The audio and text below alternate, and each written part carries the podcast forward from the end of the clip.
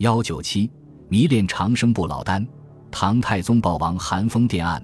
唐太宗李世民是中国历史难得一见的有为皇帝，可以说是他一手奠定了中国封建时代最辉煌时期——唐代。这么一位杰出帝王，却因慢性中毒而死。据史载，贞观二十三年（公元六百四十九年）四月，上崩于寒风殿，年五十二。所记很简单，李世民的具体死因，传统认为是死于痢疾。实际并非如此。贞观二十一年，李世民得了中风的疾病，瘫痪在床上，经御医诊治，半年后病体稍愈，可以三天上一次朝了。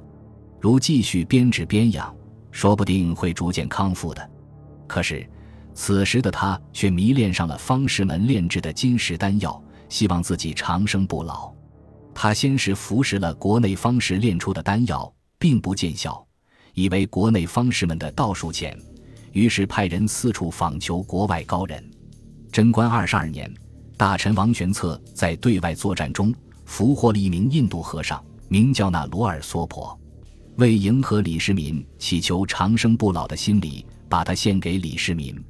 这个印度和尚吹嘘自己有二百岁高龄，专门研究长生不老之术，并信誓旦旦地说，吃了他炼的丹药。一定能长生不老，甚至成仙。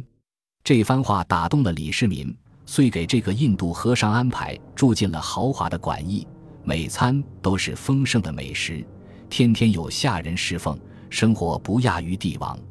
印度和尚见李世民对自己深信不疑，就煞有介事地开出很多稀奇古怪的药方。